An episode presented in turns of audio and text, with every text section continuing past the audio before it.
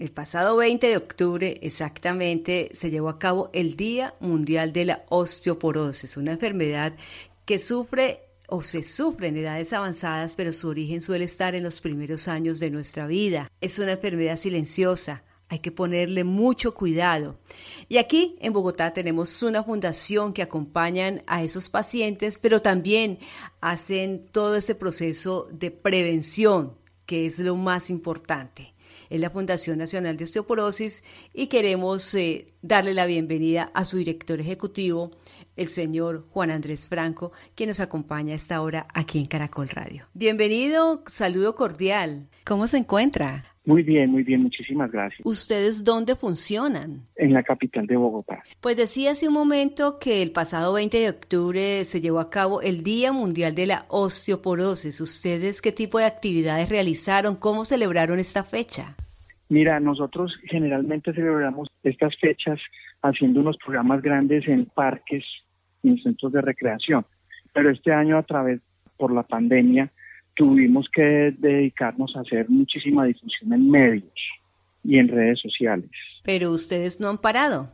Durante esta época de pandemia, entiendo, han continuado con su labor, con su trabajo. Sí, nosotros hemos trabajado, hemos hecho conferencias y charlas virtuales con las empresas que, que están en el programa de promoción y prevención que nosotros promovemos charlas, talleres y en esas charlas, en esos talleres ustedes hacen énfasis en la importancia de prevenir. Así que hoy usted nos acompaña, cuéntele por favor a nuestros oyentes por qué es importante prevenir esta enfermedad silenciosa. Es muy importante prevenir la osteoporosis porque, según publicaciones médicas, la osteoporosis se está catalogada como una enfermedad pediátrica que tiene consecuencias geriátricas. Es decir, dependiendo de la calidad de la formación del hueso de los niños, al crecer esos niños pueden sufrir osteoporosis en edades tempranas. Cuando hablo de edades tempranas me estoy refiriendo a edades que oscilan entre los 55 y los 75 años. Además de eso, nuestra población ahora tiene unos hábitos de vida que no son los necesarios para proteger sus huesos sobre todo porque tienen una muy mala alimentación, la gente ya no quiere consumir lácteos, la exposición al sol es mínima y el sol es el que ayuda a que se sintetice la vitamina D y la osteoporosis es una enfermedad silenciosa. Como no tiene síntomas, las personas no se dan cuenta de que se están descalcificando. Y cuando hay una descalcificación es muy difícil volver a lograr que los huesos cojan la fortaleza que tenían antes. Por esa razón es importante hacer prevención porque los tratamientos de osteoporosis, además de que son muy costosos, la enfermedad es muy dolorosa y es muy incapacitante para quienes la sufren. Juan Andrés, y esta es una enfermedad que se puede superar, que se puede uno aliviar, uno puede decir, en un pasado tuve osteoporosis, pero ya no sufro de esta enfermedad. Eh, hay unos medicamentos que ayudan a que la enfermedad se detenga. Las personas que tienen pérdidas de calcio pueden detener esas pérdidas de calcio a través de unos medicamentos como los, los bisfosfonatos, alendronatos, rifedronatos, además del consumo de calcio pero la, la, la microarquitectura del hueso nunca vuelve a ser igual. Usted al inicio de esta charla nos comentaba que esta es una enfermedad que podemos prevenir desde niños con una buena alimentación.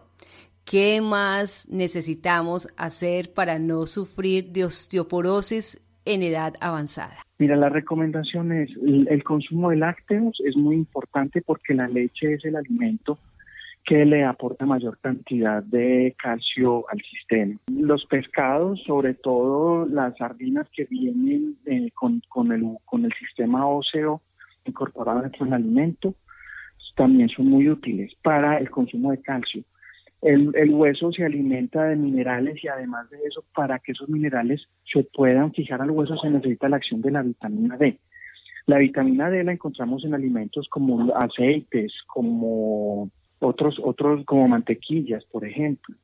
En la, en la cáscara de la papa, en otros alimentos hay vitamina D, pero para que la vitamina D haga la función que tiene que hacer, se tiene que sintetizar y la síntesis de la vitamina D se logra con la exposición a la radiación del sol. Además de eso, otros, otro grupo de alimentos que tiene calcio son las, las verduras, sobre todo las que tienen tallo verde, como el brócoli, la espinaca. Esas, esos alimentos son muy importantes. El ejercicio es importantísimo porque en la medida en que nosotros hagamos ejercicio, el metabolismo se activa y los huesos van generando, van generando nuevas, nuevas células que le ayudan a fortalecerse. Usted ha hecho énfasis en que esta es una enfermedad silenciosa. Bueno, pues es silenciosa, entonces, ¿cómo hago yo para darme cuenta que estoy sufriendo o que puedo sufrir de esta enfermedad, la osteoporosis? ¿Cuál es ese examen? ¿Cada cuánto debo realizarnos ese examen? Cuéntenos, por favor. Muchas gracias. Esa pregunta es muy importante. Es, es recomendable que una persona después de los 50 años, sea hombre o mujer, se haga un examen de detección temprana, que son exámenes que se llaman de densitometría ósea.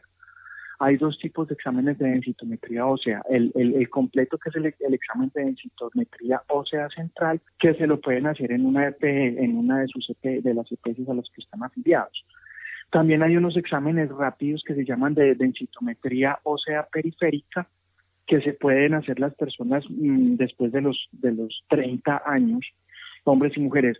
Es cierto que la osteoporosis afecta en mayor cantidad a las mujeres que a los hombres, sobre todo porque las mujeres llegan a, en, en, algunos momentos en los cuales tienen unos, unos cambios en su sistema endocrino que hacen que el, el mecanismo de resorción no sea, sea diferente y por eso las mujeres son más susceptibles a sufrir osteoporosis que los hombres, pero tanto ellos como ellas deben hacerse un examen de prevención por lo menos después de los 30 años. Bueno, siquiera usted menciona a las mujeres y le voy a contar una cosa, estuve investigando lógicamente para hablar con usted sobre este tema y las estadísticas hablan por lo regular de la mujer.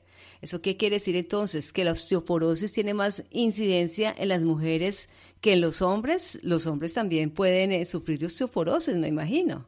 Sí, los tratamientos de osteoporosis y toda la prevención de osteoporosis, la, hay una difusión muy grande hacia, hacia las mujeres, realmente eso es cierto. Pero también hay que tener en cuenta que esta enfermedad es una enfermedad que ha sido infradiagnosticada. Las personas, muchas personas llegan a los hospitales con fracturas y se tratan las fracturas, pero no se les hace un examen para saber si la, si la fractura tuvo un origen por osteoporosis. Una persona que tenga una fractura antes de los 40 años debería hacerse un examen de osteoporosis.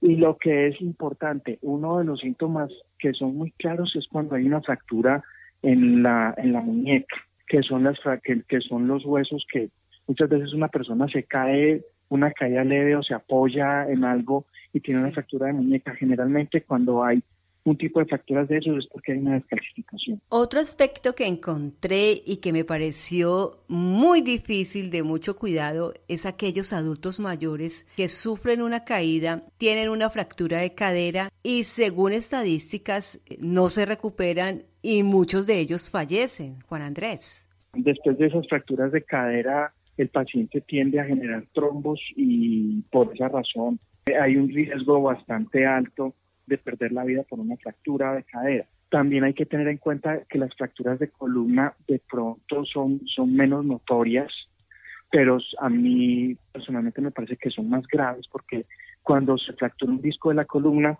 hay un, hay un efecto de fractura, como un efecto cascada de fractura en columna vertebral cuando se fractura el primer disco se empiezan a fracturar los demás en, ese efecto que les estoy mencionando, que es el efecto cascada.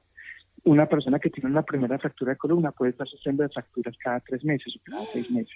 Usted ha hecho énfasis en cosas que tenemos que hacer, como alimentarnos, el ejercicio, todo ello desde niño, toda esa dieta, pero no nos ha dicho qué no podemos hacer, qué cosas no hacer para que nos dé, para evitar la osteoporosis, que hacen daño. Sí, es muy importante el evitar el consumo excesivo, excesivo de bebidas oscuras, sin exagerar, porque un café o dos cafés al día son, son realmente está saludables, y deliciosos. pero no, pero tratar de no tomarse un litro en la mañana y un litro en la tarde. Igualmente está contraindicado el consumo de, bebidas alcohólicas y está contraindicado el consumo de cigarrillo. Básicamente eso, eso, es, eso es tener en cuenta dejar de dejar de un lado esos hábitos. Sí, y aquellos que nos estén escuchando entonces, que tengan sus niños, que tengan a sus jóvenes, una excelente alimentación entonces, y prevenir y ejercicio. Y ejercicio. Mucho ejercicio. En los niños es muy importante fomentar el ejercicio. Sí, y en los adultos nosotros... Es muy importante. Caminar podría ser, ¿cierto? O las actividades físicas que mejor hacen efecto en los huesos son las que, las que generan presión en el hueso, como saltar, bailar, es un deporte buenísimo. es bastante bueno. las personas que les gusta bailar y ojalá que cuando estén bailando sea sin el consumo de bebidas alcohólicas. No, es eh, bailar para hacer ejercicio, sí. Bailar, correr, por ejemplo, saltar, saltar cuerda. Pero si es una persona... Unos 10 minutos al día. Pero si es una persona, por ejemplo, mayor de 70 años, ya sería como caminar, ¿cierto? Sí, claro, sí, es muy, es muy importante una, una buena caminata todos los días en las mañanas con una blusa o una camiseta de manga corta para que haya también exposición al sol. Es, eh, es recomendable que esa exposición solar sea antes de las 10 de la mañana porque sabemos que el sol del mediodía es más fuerte y eh, podría generar problemas en la piel. Exactamente, cáncer. La radiación del sol es muy importante. Muy clara toda su información, todo ese contenido. Mil gracias. Por favor, las redes entonces para que la gente se pueda comunicar con ustedes, para aquellos oyentes que tengan otras inquietudes acerca de la osteoporosis. Sí, nos pueden escribir al correo electrónico fnund de fundación osteoporosis.gmail.com o nos pueden visitar en la página web www.fnosteoporosis.com y ahí nos pueden dejar sus comentarios. Sí, ¿ustedes también tienen Facebook? Sí, sí, el Facebook también es FN Osteoporosis.